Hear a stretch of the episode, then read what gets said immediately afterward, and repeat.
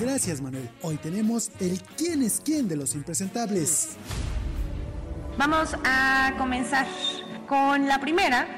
La primera es una clienta frecuente. Norma Otilia Hernández, alcaldesa de Chilpancingo. Los problemas de violencia en su municipio pueden esperar, pero no los festejos por el 14 de febrero.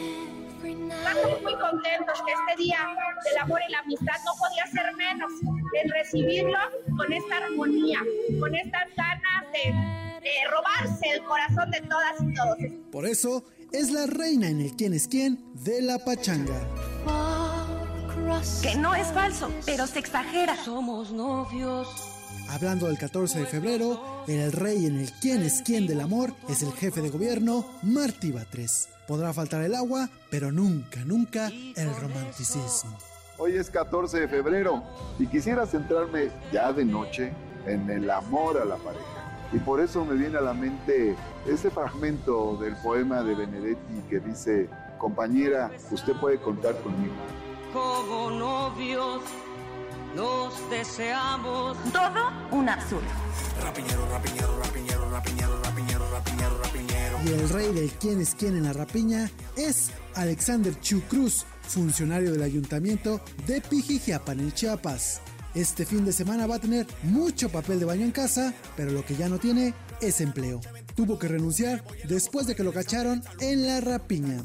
Así como lo escucharon. Vi caer al, al, al camión.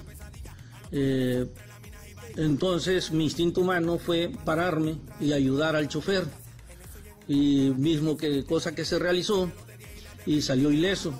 Entonces el chofer ya se bajó y después este, se bajó y ya después caminamos y se comentó que la mercancía había sido mínima la que se había engañado. No, pues qué humanismo tan raro, pero... A ver, luego, ¿qué pasó? Le respondemos, señor. Entonces nada más dijo no había señal, pues no había señal. Y ya yo me iba a despedir.